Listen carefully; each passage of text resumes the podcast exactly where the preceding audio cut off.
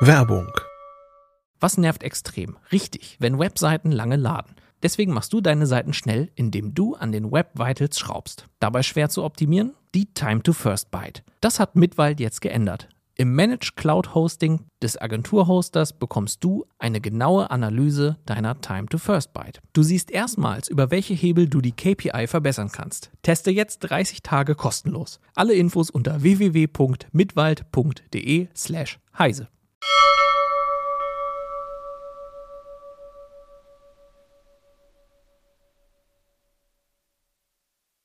Heute im CT Uplink ein Budget Gaming PC für 600 Euro, sozusagen der optimale Gaming PC, frisch aktualisiert und ja, mit einem wahnsinnig guten Preis-Leistungs-Verhältnis. Viel Spaß!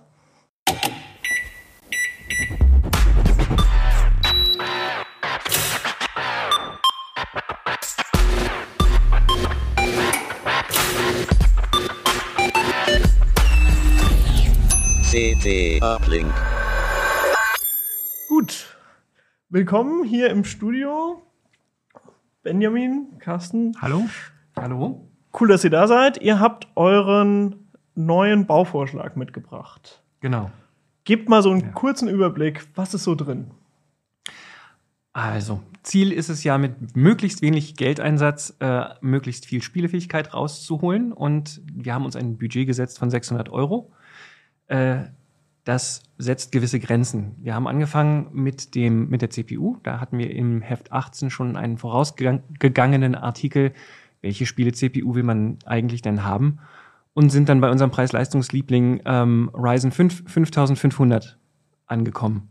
Und um den herum haben wir dann das restliche konstruiert. Das ist ein Sechskerner, oder? Das ist ein Sechskernprozessor, ähm, der eben ein sehr gutes Preis-Leistungs-Verhältnis hat. Der kostet im Moment, ich glaube, unter 95 Euro.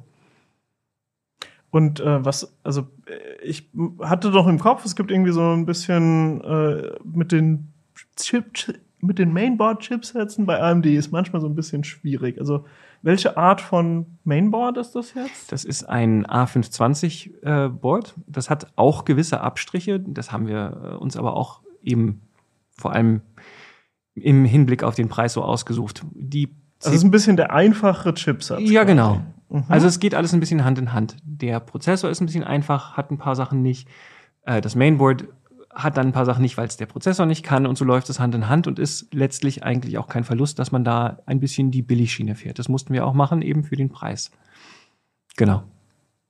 Und ähm, also sozusagen in Kombination habe ich dann einen Rechner, mit dem ich aber 60 Frames bei ak- aktuellen Spielen bei Full HD Auflösung hinbekomme. Genau, das war unser Ziel. 60 Frames äh, bei einer der beiden höchsten Detaileinstellungen. Also entweder, die heißen ja normalerweise sowas wie Ultra oder höchste, beziehungsweise eben das nächst niedrigere ist dann hoch.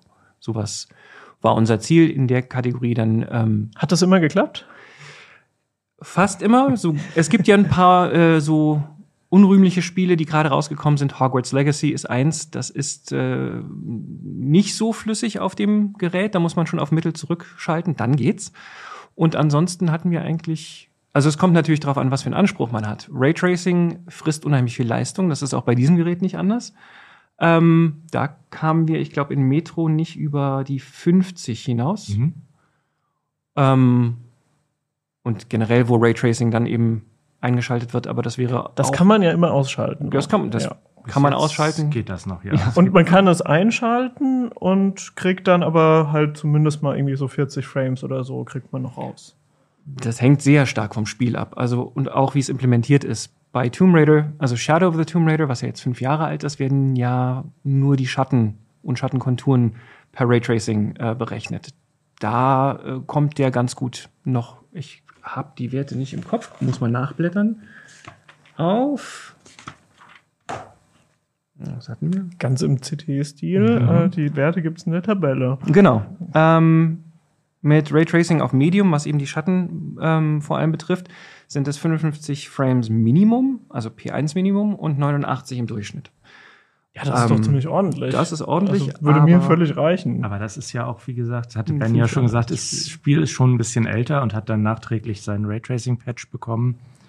Und bei moderneren Spielen kann es dann manchmal etwas knapp werden, wenn man es mit den Raytracing-Einstellungen übertreibt. Also wenn man zum Beispiel bei Cyberpunk 2077 äh, alles auf Ultra stellt, dann wird man nur noch eine, leider nur noch eine Dia-Show bekommen. Bei Raytracing sind wir ja im Prinzip schon so ein bisschen beim Thema Grafikkarte. Was ist denn da jetzt für eine Grafikkarte drin?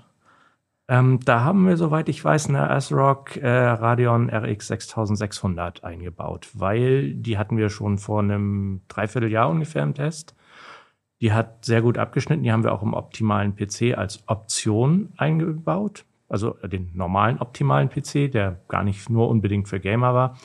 Die hat halt den Vorteil, im Moment kostet sie sogar knapp unter 200 Euro. Ich weiß gar nicht, wo wir da gerechnet haben. Ich habe heute Morgen Genau, noch mal also das ist ja eigentlich die, die entscheidende Mhm. gute Nachricht Ja. für Gamer, dass das Tal der Tränen endlich überwunden ist. Ja, es gibt jetzt wieder stimmt. für normales Geld Grafikkarten. Mhm. Ja, also man kriegt für um die 200 Euro, sage ich jetzt mal so, ähm, eine Karte, mit der man in Full HD, wie jetzt bei unserem Budget Gamer, eigentlich ganz gut zocken kann. Das war ja jetzt seit ich, mindestens 2018 überhaupt nicht der Fall. Und ähm, also der Preis-Leistungspunkt war dann bei ARTI-Karten deutlich besser äh, als bei Ja. Nvidia. Hätte es, also hätte es eine Nvidia gegeben, die irgendwie in Frage gekommen wäre? Ja, wir haben da auch überlegt so ein bisschen, ob wir preislich uns ein bisschen noch strecken können irgendwie und eine 3060 mit 12 Gigabyte einbauen könnten. Die wäre dann speziell bei Raytracing etwas flotter gewesen.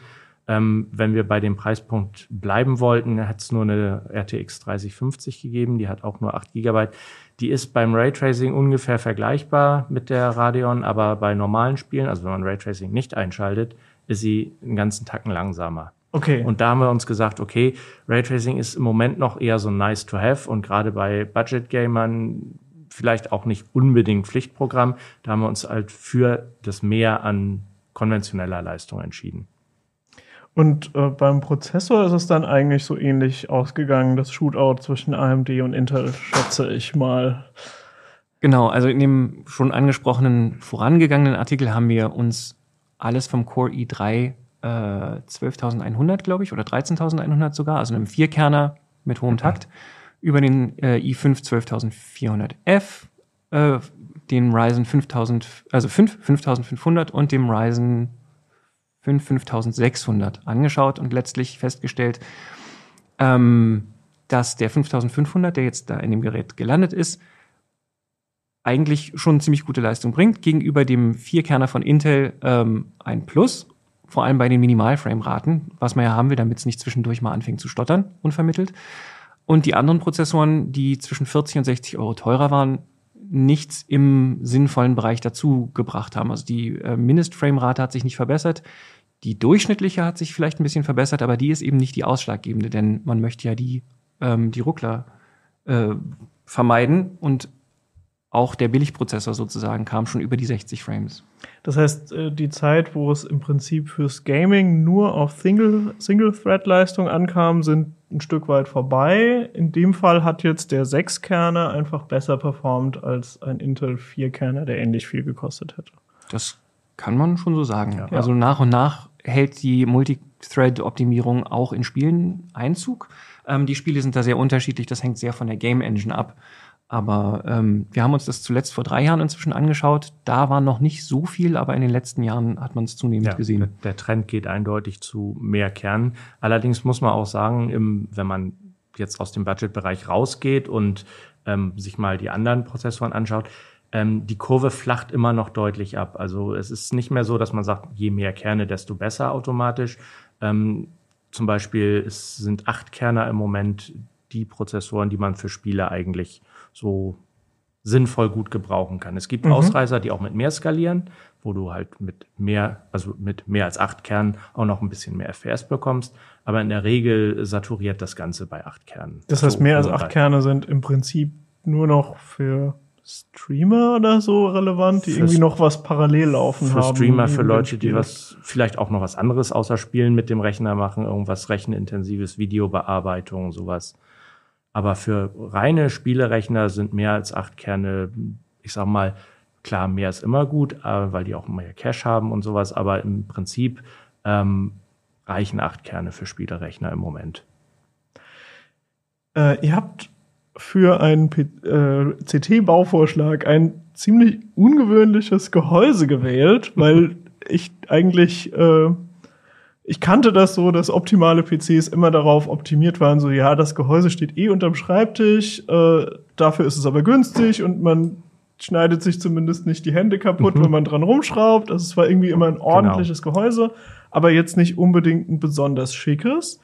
Aber ihr habt jetzt mal eins gewählt mit einem Sichtfenster und ich glaube, ich sehe es sogar leuchten da drin.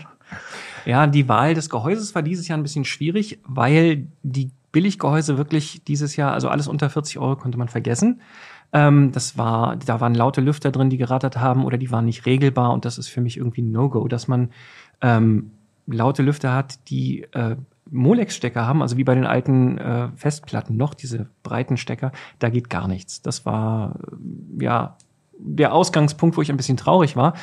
Da habe ich lange rumgeschaut, habe mich schon damit fast abgefunden, ein etwas teureres Gehäuse von Lian Li zu nehmen, ähm, das ich hoffentlich demnächst auch mal testen werde. Und dann ähm, flatterte eine Pressemitteilung auf den Tisch. Normalerweise steige ich auf sowas gar nicht ein, aber dann guckte ich mir das an, dachte, okay, der Preisbereich passt. Ähm, das sah jetzt auch nicht zu aufdringlich aus, aber leuchtete trotzdem schick, versprach es so bestellte ich das mal und ähm, es machte einfach einen guten Eindruck. Außerdem hatten wir vor drei Jahren, als der letzte Budget Gaming Bauvorschlag entstand, äh, zwar auch schon Window Kit, aber ähm, damals gab es noch nicht so viel Beleuchtung in dem Segment. Also okay, also das ist jetzt ein Gehäuse von Deepcool. Genau. Und äh, da sind zwei Gehäuselüfter mit RGB-Beleuchtungsfunktion. Zwei sind vorne drin und einer ist hinten. Ah ja, okay. Den sieht ähm, man jetzt gerade nicht ganz so gut. Genau. Ja, ja, ja. So, so, leicht in der Kamera. Genau. Mhm. Kann man hier an der Seite. Das war übrigens auch ein Leserwunsch, dass da ein bisschen sehen. mehr Leben drin sein soll. Also nicht nur reinblicken, mhm. sondern eben auch Beleuchtung. Ähm, und der CPU-Kühler, der genau. passt sozusagen ins Schema. Der ähm, hat die sind alle ARGB und lassen sich über die Verkabelung, die das Gehäuse schon mitbringt, zusammenschalten und ans Mainboard anschließen, sodass alle synchronisiert blinken oder eben so pulsieren oder Muster machen. Man kann die Farbe anpassen. Das ist schon sehr schick. Im Moment haben das wir. Das heißt, man kann es auch ausschalten. Man Wenn man nicht so auf mhm. LEDs genau. steht, kann man trotzdem dieses Gehäuse verwenden. Genau. Aber wer es gerne ein bisschen schicker haben will. Ja. Bisschen Lichtshow unterm Schreibtisch. Oder ja, ja. Genau. Ach, das war der Plan. ist das ja doch ganz schön. Ja, ja jetzt ist es ganz statisch. Ist einfach Geschmackssache. Ne? Wir hatten das ja auch schon mal, dass wir äh, Mainboards im, im normalen Bauvorschlag hatten, die eine kleine LED-Lichtshow haben. Da waren dann die ersten Leserbriefe, die ich dazu bekommen hatte. Das war vor vier Jahren ungefähr. Ähm, kann man das bitte auch abschalten? Aber wie gesagt, es ist Geschmackssache. Manchen Leuten gefällt's und warum nicht? Also ich finde das Gehäuse prinzipiell eigentlich ganz schick so. Also mit dieser Glasscheibe an der Seite, finde ich, äh, ist schöner als mhm. jetzt nur ein schwarzes Blech. Werbung. Was nervt extrem? Richtig, wenn Webseiten lange laden. Deswegen machst du deine Seiten schnell, indem du an den Web Vitals schraubst. Dabei schwer zu optimieren? Die Time to First Byte. Das hat Mitwald jetzt geändert. Im Managed Cloud Hosting des Agenturhosters bekommst du eine genaue Analyse deiner Time to First Byte. Du siehst erstmals, über welche Hebel du die KPI verbessern kannst. Teste jetzt 30 Tage kostenlos. Alle Infos unter www.mitwald.de/heise.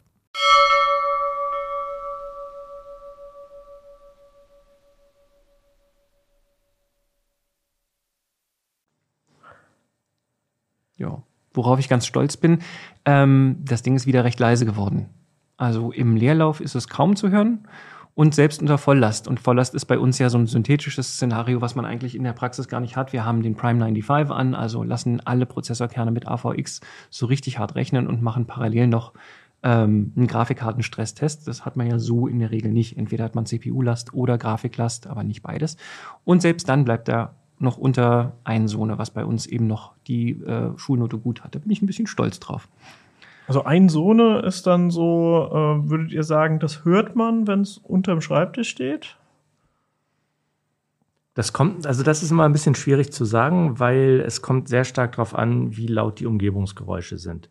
Hier im Studio zum Beispiel, auch wenn wir jetzt in die Mikrofone sprechen, da hört man natürlich nicht so viele Umgebungsgeräusche, aber äh, da ist auch ein gewisses Grundrauschen. Das hört man aufgrund der Mikrofone, wie gesagt, jetzt nach draußen nicht so, aber hier würde man den unterm Tisch sicherlich nicht unbedingt hören.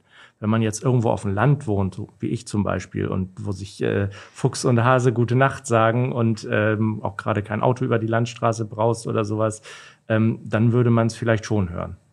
Also Okay, das also man kann, man kann nicht einfach sagen, das hört man nicht oder das hört man doch. Das kommt immer auch ein bisschen drauf an, wie empfindlich man ist. Also wenn- mein Büro oder welchen Ja. Raum ich auch immer fürs Gaming verwende, wenn es da also irgendwie äh, Nebengeräusche gibt, sei es äh, draußen ist eine Straße Ja. oder sonst wie, dann wäre ich wahrscheinlich nicht in der Lage, den Rechner zu hören. Kaum. Ja.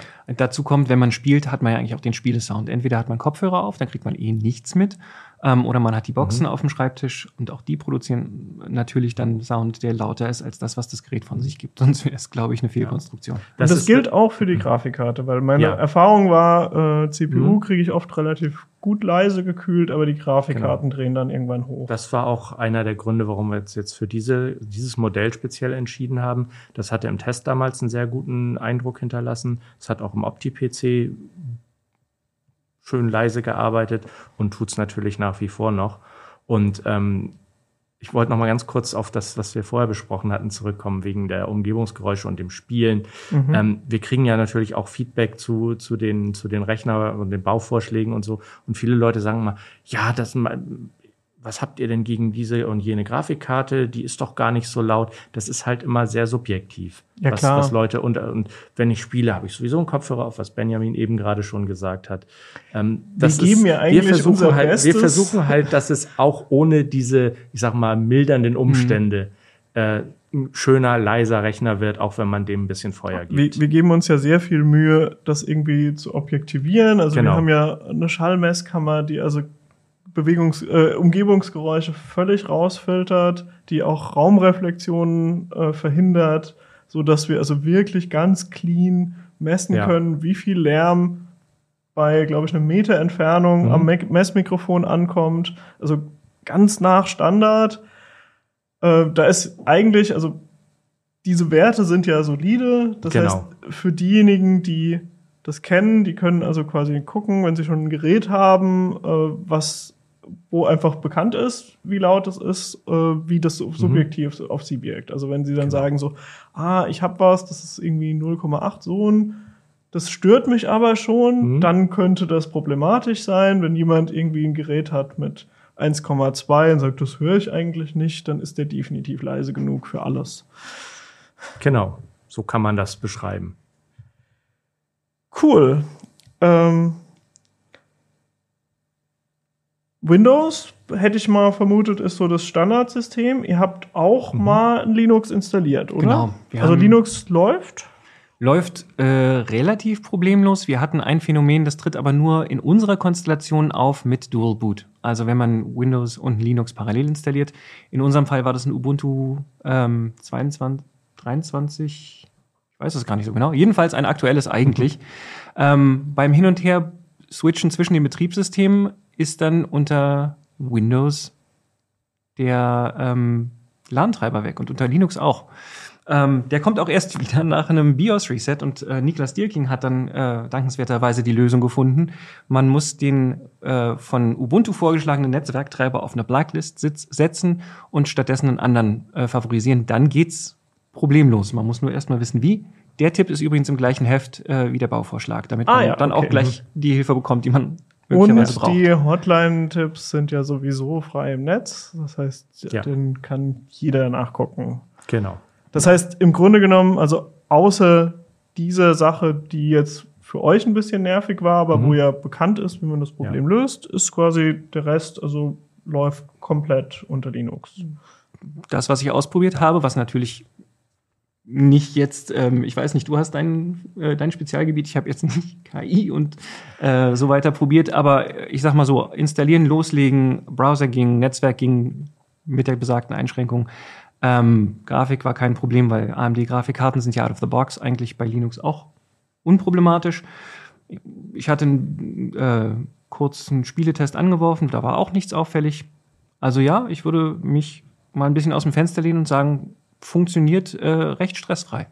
KI ist übrigens tatsächlich gar nicht so das Problem. Also wenn, wenn Linux einfach läuft, äh, dann Mhm. äh, kann ich normalerweise auch äh, Ja. ohne, ohne Mhm. allzu viel Stress. Dann Bei den Radeons läuft es ja unter Linux sogar besser, weil das ROCm-Paket für Windows noch gar nicht freigegeben ist. Genau, also zum Beispiel für Stable Diffusion Ja, wäre das dann genau. äh, so eine Sache. Also ich denke, den kann man für Stable Diffusion ganz Ja. gut verwenden, den Rechner. Ja, genau. Das, ähm, das ist eine Frage, die ich noch recht viel im Forum bekommen habe. Wenn man nicht eine AMD-Grafikkarte haben wollte, aus welchen Gründen auch immer, welche würden wir denn empfehlen von Nvidia? Und das ist nicht so einfach zu beantworten, weil ähm, wir haben uns bei der Grafikkartensuche auch ein bisschen schwerer getan. Eigentlich hatten wir gehofft, die AMD 7600 ähm, würde ein bisschen günstiger werden, war sie dann aber nicht und so weiter. Jedenfalls die 3060-Serie von, Ja. genau, von Nvidia haben wir letztlich verworfen, weil sie, hat Carsten vorhin ja gesagt, ähm, nicht mehr ins Budget passte. Aber wenn man halt für CUDA oder für bestimmte Anwendungen eine Nvidia-Grafikkarte bräuchte, würden wir wahrscheinlich dazu raten, eine GeForce 3060 ohne TI, aber mit 16 Gig äh, 12 12. Gigabyte zu Genau. nehmen. 12 Da Gigabyte. muss man aufpassen, weil die gibt es in der gleichen Typbezeichnung auch mit 8 GB. Die hat nicht nur weniger Speicher, die ist auch langsamer. Kostet dann zwar auch 20, 30 Euro weniger, aber in dem Fall, was Benjamin eben erklärt Also hat. ich habe genau diese Karte, die Mhm. 3060 mit 12 Gigabyte, äh, habe ich in meinem Arbeitsrechner und die äh, haben ist quasi für mich extra ausgewählt worden, weil ich halt diese KI-Sachen mache. Mhm. Und das ist dann doch manchmal hilfreich, wenn CUDA einfach direkt läuft, weil äh, RockM, da tut sich was, also da ist zu erkennen, dass es Mhm. geht. Und zum Beispiel mit Stable Diffusion haben wir es auch getestet und es läuft recht gut. Aber äh, wenn man halt, wie ich, dann auch mal mit eigenem Code und so, Ja. äh, dann äh, ist man mit CUDA, glaube ich, immer noch besser Genau. dran. Und äh, also ich habe mit der Karte jetzt selber eigentlich ziemlich Mhm. gute Erfahrungen gemacht. Also die Ja. ist für KI-Experimente bis, ja, ich würde sagen, mittlere Größe ist Mhm. die geeignet. Ich auch, also die läuft auch in dem Rechner ohne Probleme. Also die überfordert das Netzteil nicht. Wer jetzt sagt, will, ich will aber unbedingt eine GeForce und ich will damit auch ähm, KI-Geschichten ausprobieren, ähm, der kann die nehmen. Kostet allerdings auch so um die 70, 80 Euro mehr als die von uns empfohlene Radeon. Das, dann ist man natürlich Also nicht man wäre dann so in die Gegend 700 Euro dann. genau, dann ist man nicht mehr bei eher, dann ist man eher bei 700 als bei 600 Euro. Genau, Mhm. das ist der Preis. Ja, cool. Äh, vielen Dank. Ich, also für mich sind jetzt eigentlich gar keine Fragen mehr offen. Ähm, ansonsten würde ich sagen, alle anderen Fragen würde der Artikel in der CT äh, beantworten. Da habt ihr nämlich auch noch mal ein bisschen aufgelistet, wie sozusagen der Entscheidungsprozess abgelaufen ist und was ihr warum Mhm. verworfen habt. Also ihr geht da noch mal ein bisschen mehr ins Detail und auch noch Genau. auf SSDs ein und so. Ähm, vielen Dank, dass ihr da wart. Und jetzt habe ich irgendwie Lust zu zocken. Ciao. Tschüss.